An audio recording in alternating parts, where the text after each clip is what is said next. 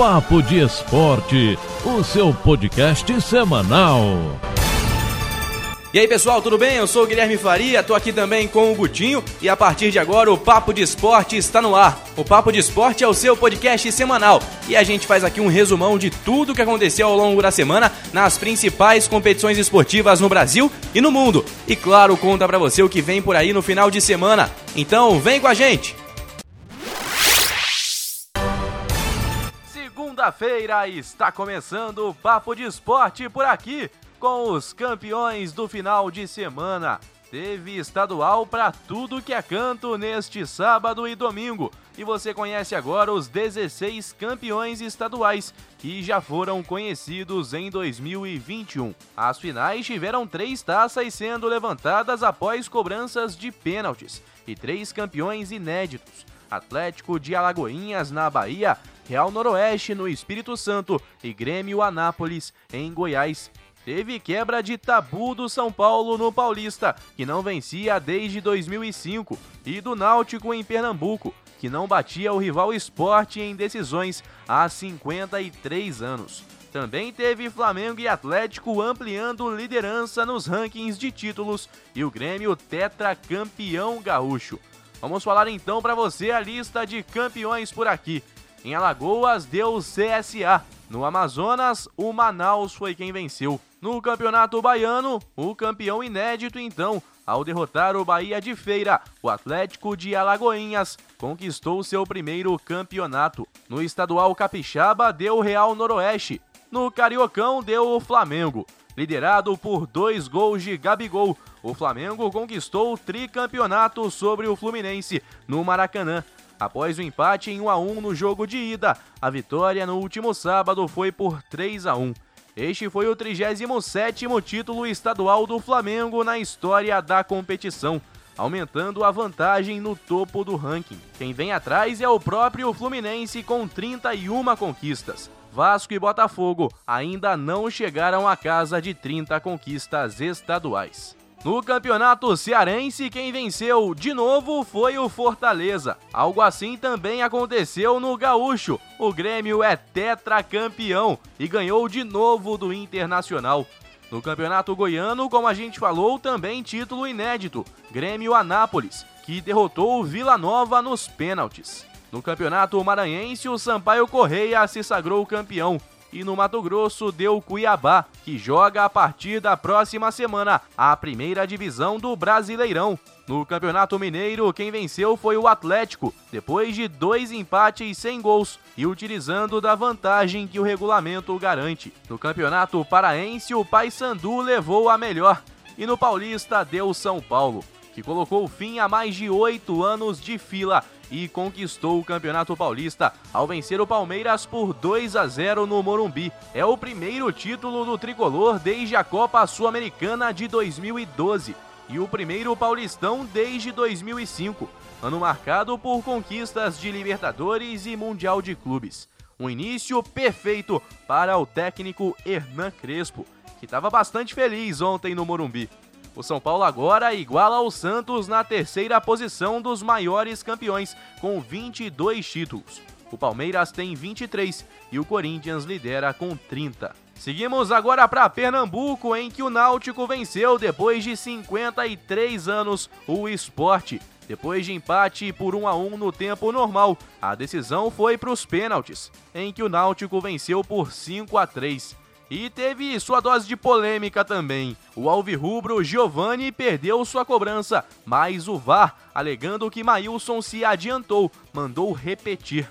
Ele fez e, posteriormente, o Timbu fechou as penalidades por 5 a 3 teve confusão e o trio de arbitragem saiu escoltado pela polícia. Naquele finalzinho ali, cenas lamentáveis e as imagens mostram claramente que o goleiro de fato tirou os dois pés da linha, o que é contra a regra. Então, se tá na regra, o VAR e a arbitragem tem que aplicar e por isso então a cobrança foi retomada. No Piauí, o Altos foi campeão depois de vencer o Fluminense Piauiense. No Sergipe, quem venceu foi o Sergipe que jogou com o regulamento e sagrou-se campeão sergipano, mesmo com derrota por 1 a 0 para o Lagarto. No jogo de ida havia vencido por 3 a 1.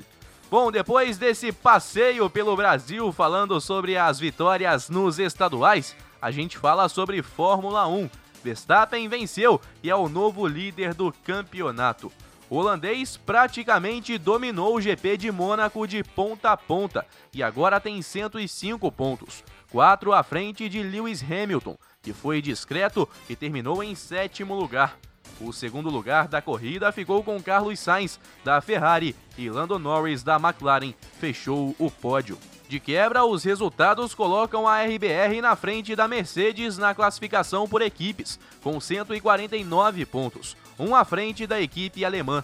Para completar o fim de semana trágico da Mercedes, o problema na roda de Bottas, que o tirou da corrida, fez ele cair de terceiro para quarto na classificação. Falando um pouco mais sobre o contexto da corrida, o Verstappen fez o segundo tempo no treino de sábado e foi beneficiado por conta de um problema na Ferrari de Charles Leclerc, que anotou a pole position, mas não conseguiu largar. Assim, Max, mesmo na posição 2 do grid, era o primeiro da fila na largada. Não chegou a ser ameaçado em nenhum momento da prova, a não ser na própria largada, em que conseguiu fechar bem a porta para Valtteri Bottas. Então é isso, na Fórmula 1, o líder por enquanto é Verstappen, depois do GP de Mônaco. E a gente volta a se encontrar amanhã, terça-feira, com muito mais, aqui no nosso Papo de Esporte. Tem Libertadores e jogos decisivos nesse meio de semana. E o Brasileirão vem por aí. Tem muita coisa boa. Os estaduais ficam para trás e novas competições estão chegando. Terça-feira decisiva para brasileiros nas competições sul-americanas. Esse é o nosso primeiro assunto por aqui. A gente começa pela Copa Sul-Americana. No grupo B, depois de uma derrota para o Independiente na última rodada, o Bahia caiu para o terceiro lugar e se complicou na luta pela classificação. Para avançar, só resta o tricolor vencer o Montevideo City Torque, segundo colocado, e torcer para o Independiente, que é o líder da chave, perder para o já eliminado Guabirá. A equipe baiana faz seu último jogo em casa, no estádio de Pituaçu. Pelo grupo F, quem joga hoje é o Atlético Goianiense, às 7h15, fora de casa, contra o Newell's Old Boys. O Dragão é o segundo colocado com 9 pontos e, para se classificar, precisa ultrapassar o Libertar, que é o primeiro colocado com 10 pontos. Se vencer o Newells, o Atlético precisa que o Libertar não vença o Palestino no Chile. Se empatar, o Dragão terá de torcer para que o Libertar perca por 3 gols de diferença. Mais um que joga hoje é o Bragantino, que venceu os dois últimos jogos da Sul-Americana e chega à última rodada da fase de grupos na segunda posição do grupo G, com nove pontos. O time tem um ponto a menos que o líder Emelec. Hoje, o Massa Bruta visita o Tolima, no estádio Pueblo Nuevo, na Venezuela. Para se classificar, a equipe paulista precisa vencer o duelo e torcer para que o Emelec não vença o Tajeres da Argentina, jogando em casa. Em caso de um empate entre Tolima e Bragantino, o Massa Bruta avança se o Emelec for goleado por no mínimo 5 gols de diferença. Esse jogo marcado para as nove e meia da noite de hoje. E os outros brasileiros na Sul-Americana entram em campo amanhã ou na quinta-feira. Na Libertadores, o dia é decisivo especialmente para o Fluminense, que entra em campo às 7h15 na Argentina, no estádio Monumental de Núñez, em busca da classificação às oitavas da Libertadores. Uma classificação que parecia fácil até semana passada, mas o time conseguiu complicar. Com oito pontos, o Flu é agora segundo colocado do grupo e precisa vencer para seguir na competição sem sustos. Em caso de triunfo, avança em primeiro. Se empatar ou perder em Buenos Aires, só poderá se classificar em segundo e ainda terá que torcer por um tropeço do Júnior Barranquilha, que tem seis pontos e enfrenta o já eliminado Santa Fé, em jogo que acontece no mesmo horário. O Fluminense que deve promover mudanças, Roger Machado está pressionado depois da primeira derrota na Libertadores e também do vice-campeonato estadual. Devem entrar Samuel Xavier e Egídio nas vagas de Calegari e Danilo Barcelos e no ataque Caio Paulista e Gabriel Teixeira nas vagas de Kaique e Luiz Henrique. Muito bem, falando então sobre a Libertadores, o Fluminense joga às 19h15 contra o River Plate na Argentina e o Santa Fé joga contra o Júnior de Barranquilha no estádio Bela Vista no mesmo horário. Quem também joga hoje é o São Paulo, já classificado no grupo E, mas em busca da liderança da chave o atual campeão paulista, que está feliz depois de acabar com o jejum, precisa vencer o esporte em cristal no Morumbi e torcer por um tropeço do Racing que joga em casa contra o Rentistas. Quem também joga hoje é o líder do grupo H, Atlético Mineiro, contra o Lanterna da Chave, Laguaira. O Galo joga em casa para buscar recordes e, quem sabe, uma melhor campanha para ter vantagens nas próximas fases da Liberta. O Cerro Portenho, que é o segundo colocado, não pode mais alcançar o Atlético e joga em casa contra o América de Cali para buscar garantir a sua classificação às oitavas de final. Olha, são muitos assuntos, o nosso tempo é curto, então a gente viaja rapidamente para a Europa para falar sobre a final da UEFA Champions League. A UEFA anunciou hoje que vai colocar à venda 1.700 ingressos para a decisão da Liga dos Campeões entre Manchester City e Chelsea no próximo sábado. A medida vem após autorização do governo português em liberar a presença de 16.500 torcedores no estádio do Dragão, Casa do Porto e local da final. Vale lembrar que 12 mil ingressos já foram vendidos entre torcedores do Chelsea e Manchester City.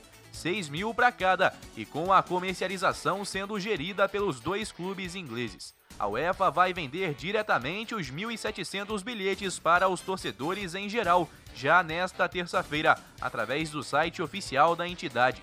Os preços variam entre 70 e 600 euros, ou seja, 460 reais e 3.900 reais na cotação atual. O restante dos lugares disponíveis para além dos 12 mil destinados aos dois clubes e dos 1.700 ao público em geral ficarão com patrocinadores da competição.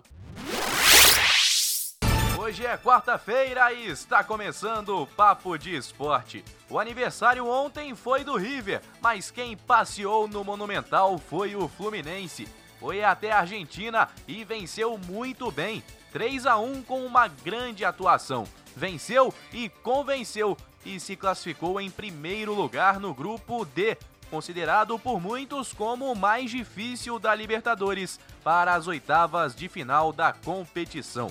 O Flusão tá on, com Fred de garçom ainda, porque o camisa 9 do Fluminense ontem não fez gols, mas deu duas importantes assistências. E o Fluminense alcançou com essa vitória um feito raro. Tornou-se o segundo time da história a vencer os dois gigantes argentinos em seus respectivos estádios.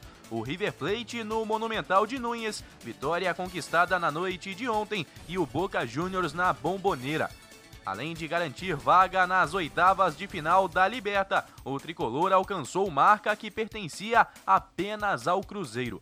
A vitória do Fluminense sobre o Boca Juniors foi em 2012, também em uma fase de grupos da competição. Comandados por Abel Braga, Fred e Deco garantiram um placar de 2 a 1 à época e quebraram a invencibilidade de 36 jogos do adversário.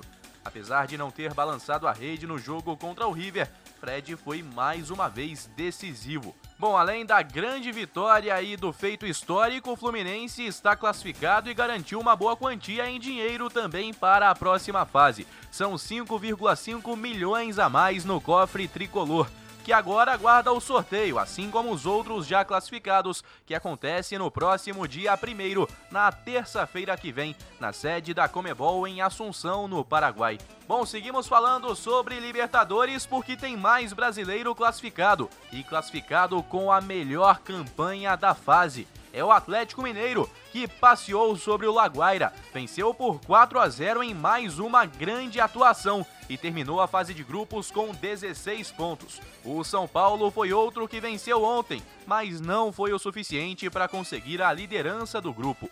Venceu por 3 a 0 o Sporting Cristal, mas o Racing aplicou o mesmo placar sobre o Rentistas e por isso ficou com a primeira colocação no grupo E.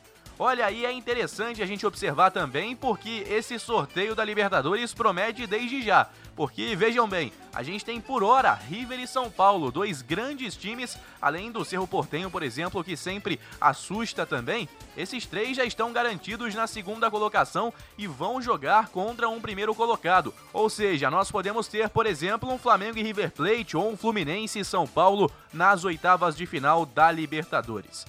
Continuando a falar sobre os jogos, o Santos hoje tem missão dificílima. Vai jogar fora de casa contra o Barcelona de Guayaquil em busca da classificação. Nesse momento, o Peixe tem seis pontos na terceira colocação. O Boca em segundo tem sete e o Barcelona de Guayaquil é o líder com 10. Boca Juniors joga em casa contra o Lanterna do grupo The Strongest na Bomboneira. Os dois jogos acontecem simultaneamente a partir das 9 da noite. O Inter também entra em campo hoje, mais cedo, às 19 horas, buscando assegurar a primeira colocação e deixar para trás aí o fantasma de mais um vice-campeonato no Gauchão. Recebe o Always Ready no Beira-Rio, enquanto o Olímpia joga em casa contra o Deportivo Tátira. Nesse momento, Inter e Deportivo têm nove pontos cada um. Always Ready e Olímpia têm seis. Apenas uma tragédia tira a classificação do Inter mas a vitória seria importante para, além da primeira colocação, dar confiança também ao time de Miguel Ángel Ramírez. O Palmeiras só entra em campo amanhã, assim como o Flamengo, que fecham então a participação dos brasileiros na fase de grupos da Libertadores da América. Falando também sobre Sul-Americana, tem brasileiro classificado e tem brasileiro que se despediu ontem da competição. Quem se despediu foi o Atlético Goianiense, que empatou em 1 a 1 em casa e sai da competição na segunda colocação de forma invicta. Foram duas vitórias e quatro empates, nenhuma derrota, mas o Libertar conseguiu mais pontos, ficou com 13 e está garantido na próxima fase da Sula. Quem se classificou foi o Bragantino no grupo G, venceu fora de casa o Tolima por 2 a 1, enquanto o Emelec recebeu em casa o Tajeres e só tinha o trabalho de vencer a sua partida para conseguir se classificar, mas perdeu e perdeu feio. 4 a 1 para o Tajeres e classificação do Bragantino assegurada.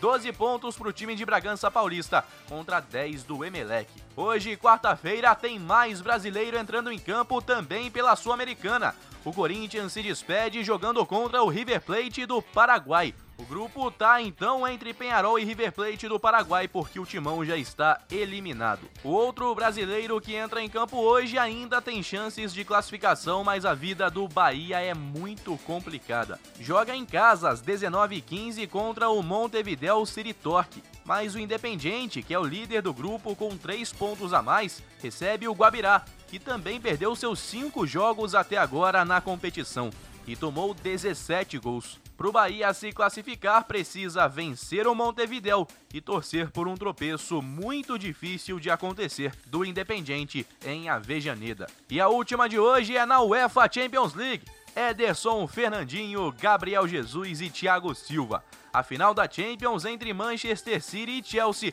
no próximo sábado pode ter quatro brasileiros em campo e igualar um recorde alcançado em outras seis ocasiões na era moderna da competição.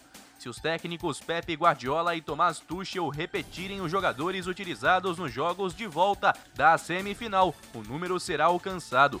Ederson Fernandinho e Thiago Silva foram titulares, enquanto Gabriel Jesus saiu do banco de reservas. O Brasil tem tudo para ser o segundo país mais representado na decisão, ao lado da Alemanha, que deve ter Gundogan, Rudiger, Havertz e Werner, e atrás da Inglaterra, com Walker, Stones, Foden, Sterling, James e Mount. Aliás, isso é bem plausível, né? Afinal de contas, temos dois times ingleses nessa decisão da UEFA Champions League. É o Brasil sempre muito bem representado pelos craques brasileiros do futebol europeu. Mais uma quinta-feira começando aqui no Papo de Esporte. E como eu prometi ontem, nosso primeiro assunto de hoje é a Série B. Vamos fazer um panorama geral da competição que começa nesta sexta-feira. São 20 times, mas evidentemente a gente vai falar sobre os principais por aqui. como estão as equipes da Série B em relação a foco, momento, ao fator casa, também a elenco, retrospecto e as finanças. Hoje, se fôssemos levar em consideração todos esses aspectos, os quatro principais times seriam Havaí, Cruzeiro, Vasco e Náutico. Mas não dá para esquecermos também times que já foram campeões brasileiros. O Botafogo vive situação financeira bastante delicada e por isso peca na parte de finanças. Mas não pode ser esquecido e certamente vai brigar por uma vaga de volta à primeira divisão. Levando em conta todos os quesitos que eu citei, talvez o principal nome desta Série B, pelo menos a princípio, seja o Havaí. Campeão catarinense garantido na terceira fase da Copa do Brasil. O time começa a Série B como um dos grandes candidatos ao acesso. O principal objetivo do clube no ano é voltar à Série A, competição que o Havaí não disputa desde 2019. O momento é muito bom e as finanças também estão em dia, o que pode contribuir para o time catarinense. Logo depois temos Cruzeiro e Vasco também como candidatos ao título. O Cruzeiro tem um começo bem menos turbulento do que aquele do ano passado.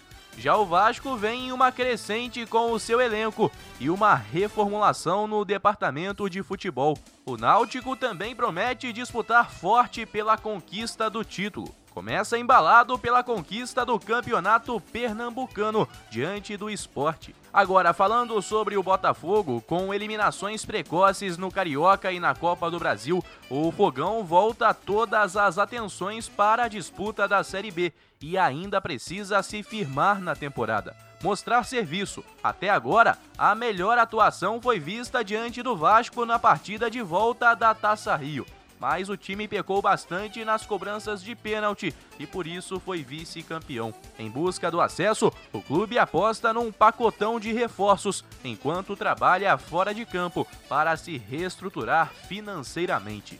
Bom, por cima é isso, mas são muitos times e a Série B promete demais esse ano. Afinal de contas, são muitos campeões brasileiros em busca da vaga de volta à primeira divisão. E vai ter muita emoção certamente nessa temporada de 2021. Amanhã a gente traz esse panorama geral da Série A para você por aqui. Vamos agora ao futebol internacional. Agora é oficial. Zinedine Zidane não é mais técnico do Real Madrid. O clube fez o anúncio em suas redes sociais sobre a saída do técnico francês, que ainda tinha mais um ano de contrato. No anúncio, o Real Madrid disse que Zidane decidiu dar por finalizada esta etapa como treinador do clube. Afirmou que agora é tempo de respeitar a decisão de Zidane e mostrar agradecimento pelo profissionalismo, dedicação e paixão em todos os anos em que esteve à frente do time. O clube conclui a nota dizendo que Zidane sabe que está no coração do madridismo e que o Real Madrid será sempre a sua casa. Segundo a imprensa espanhola, Zidane se despediu dos dirigentes e do elenco na quarta-feira. Ele deixa o clube por vontade própria devido ao desgaste da última temporada, no qual Zizou foi bastante criticado por baixas performances e também por não ter conquistado título algum. Foi a primeira vez desde a temporada 2009-2010 que o Real não levantou nenhum caneco sequer. E agora o nosso assunto é a Libertadores da América. Temos o primeiro e único brasileiro eliminado da competição e também os 16 classificados. Basta apenas saber qual será a ordem do grupo do Flamengo, se o rubro-negro termina em primeiro ou em segundo. Os classificados são Palmeiras e Defensa e Justiça no grupo A. Por falar nesse grupo, hoje tem jogo ainda. Palmeiras e Universitário às 19 horas no Allianz Parque. Mesmo horário para Defensa e Justiça Independiente Del Valle. No entanto, o Verdão e o time argentino já estão classificados. No grupo B, o Inter se classificou em primeiro e o Olímpia na segunda colocação. O Colorado empatou em 0 a 0 com o Always Ready jogando em casa, enquanto o Olímpia se classificou no saldo de gols ao golear por 6 a 2 o Deportivo Tátira. No grupo C, Barcelona de Guayaquil e Boca Juniors se garantiram na próxima fase. O Boca venceu por 3 a 0 o The Strongest e o Barcelona derrotou o Santos por 3 a 1. O Peixe, único brasileiro eliminado nesta fase, vai para a Sul-Americana. No grupo D, o Fluminense se firmou como líder e o River passou na segunda colocação. No grupo E, Racing e São Paulo foram os classificados nesta ordem. Pelo grupo F, o Argentino Júnior passou em primeiro e a Universidade Católica ficou na segunda colocação. O Nacional do Uruguai vai para a Sul-Americana. No grupo G, o Flamengo recebe hoje o Vélez no Maracanã às 9 da noite. Jogo que vale a liderança do grupo e, quem sabe, um adversário mais tranquilo na próxima fase. LDU e União La Calera jogam pela vaga na Sul-Americana. Por fim, o Atlético Mineiro foi o time de melhor campanha na fase de grupos da Libertadores e terminou em primeiro lugar com 16 pontos no grupo H. O Cerro Portenho se classificou em segundo com 10 pontos. Dessa forma, a gente lembra, semana que vem tem sorteio da Libertadores e primeiros colocados ficam em um pote, segundos colocados ficam em outro pote. Pode ter duelo Brasil e Argentina, Brasil e Brasil. A promessa, com o recorde de campeões e vice-campeões, é de que essas oitavas de final sejam uma das mais difíceis da história do torneio. Tá prometendo demais, hein? E a gente vai acompanhar isso tudo, claro, por aqui. Ele está de volta, o Brasileirão vem aí! Vai começar neste final de semana a edição de 2021 do Campeonato Brasileiro. E claro que esse é o nosso primeiro assunto. Eu prometi ontem para você aquele panorama geral do Brasileirão Série A. Então vamos a ele. Segundo análise baseada em seis critérios de elenco, retrospecto, finanças, momento, casa e foco, quem são os favoritos ao título, a Libertadores e quem deve brigar contra o rebaixamento nesta edição. Pois bem, levando esses critérios em consideração, temos Flamengo, Palmeiras, Atlético Mineiro e Grêmio brigando pelo título da competição. São Paulo e Inter devem brigar por uma vaga na Libertadores e podem surpreender, assim como o Fluminense.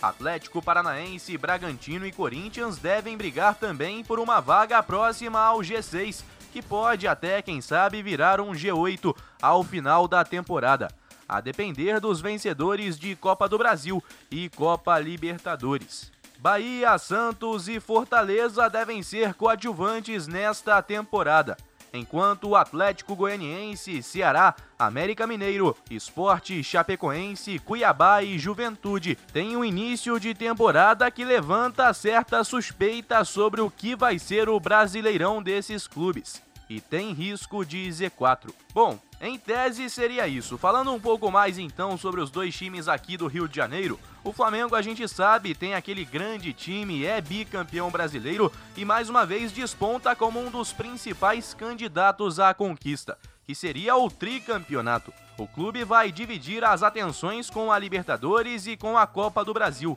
mas tem elenco de sobra para sonhar, quem sabe, com mais de uma taça para essa temporada. Já o Fluminense que chega para esse campeonato bem diferente do início da temporada passada.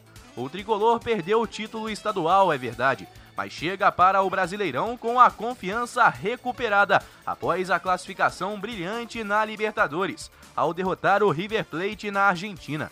Depois do quinto lugar no campeonato passado, o objetivo é manter o nível e mais uma vez brigar na parte de cima da tabela. Bom, então vamos à nossa tabela, vamos aos jogos dessa primeira rodada do Brasileirão. A Série A começa neste sábado à noite e já tem jogão clássico brasileiro para você. Um duelo de tricolores que já já a gente fala. Mas o Brasileirão começa mesmo às 19 horas de sábado com Cuiabá e Juventude. Às 8 tem Bahia e Santos no Pituaçu.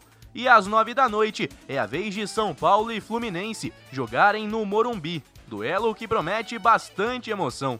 No domingo, 11 da manhã, tem Atlético Mineiro e Fortaleza no Mineirão. Outro grande jogo é Flamengo e Palmeiras, no Maracanã, às 16 horas. Mesmo horário para Ceará e Grêmio no Castelão. Mais tarde, também no domingo, às 6h15, tem Corinthians e Atlético Goianiense na Neoquímica Arena e Chapecoense e Bragantino na Arena Condá.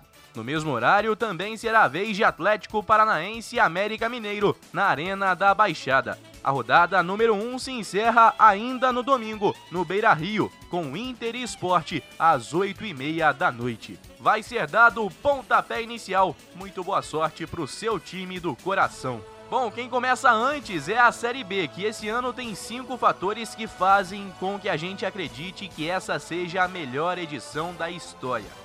Isso porque, para começar, a gente tem um recorde de campeões brasileiros: Vasco, Cruzeiro, Botafogo, Guarani e Coritiba. Todos esses já campeões da Série A. São 12 títulos ao todo. Além disso, teremos rivalidades de peso: Vasco e Botafogo, Guarani e Ponte Preta, Goiás e Vila Nova e CRB e CSA. Jogadores conhecidos, experientes, rodados, com passagem por seleção, séries A e B, também fazem parte do script dessa segunda divisão. Além daqueles times que estavam sumidos e têm retornos importantes para essa temporada, alguns indesejados com o descenso da Série A outros tradicionais que voltam a disputar a competição depois de longo tempo fora, como Remo e Vila Nova. Por fim, a representatividade é outro fator determinante para essa competição, que vai sem dúvidas mexer com todo o Brasil, sem exagero, porque temos representantes das cinco regiões brasileiras e de 13 estados. Então você quer saber os jogos dessa rodada? Vamos a eles. Começa hoje às 16 horas com Brasil de Pelotas e Londrina. Às 19 horas tem Guarani e Vitória. Às 9 e meia da noite é a vez de Náutico e CSA. E o Botafogo estreia no mesmo horário, jogando contra o Vila Nova, em Goiás. Amanhã, sábado, tem Vasco da Gama estreando às 11 da manhã contra o Operário, em São Januário. Mais tarde, às 16 horas, tem CRB e Remo. Às 16h30 será a vez de Confiança e Cruzeiro. Mais tarde, às 18h15, tem Coritiba e Havaí. No domingo, 11 da manhã, será a vez de Brusque e Ponte Preta. E a rodada se encerra na segunda-feira, com o Sampaio Correia e Goiás jogando às 8 da noite. Muito bem, depois de falarmos sobre o Brasileirão Séries A e B, a gente volta a falar sobre Libertadores porque temos definidos os potes para o sorteio que acontece na próxima terça-feira. Já temos os 16 classificados. Brasil e Argentina dominam a lista, sem surpresas, com seis representantes de cada país.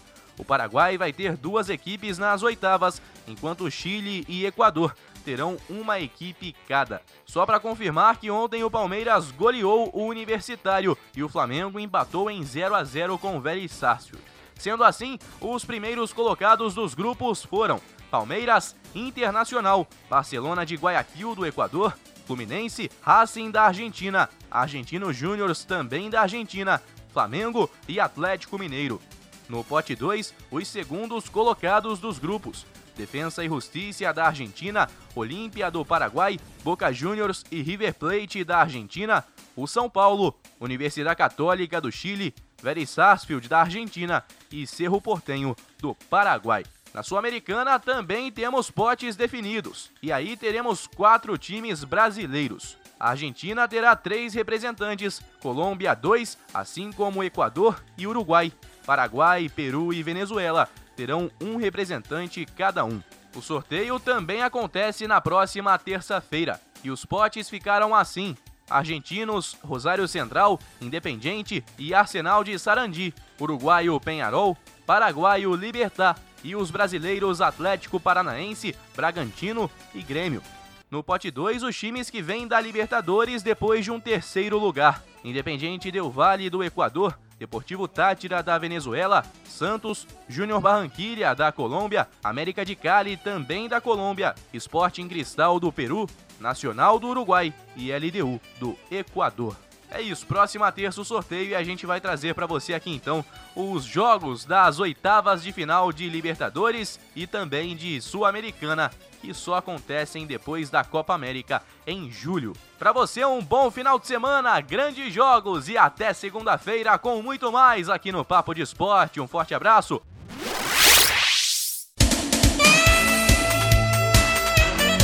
Tá então, galera, esse é o Papo de Esporte dessa semana, mas na semana que vem eu volto com muito mais para você. Não se esqueça de compartilhar com os amigos o nosso podcast, que está disponível em todas as plataformas de áudio e também no nosso canal Papo de Esporte no YouTube.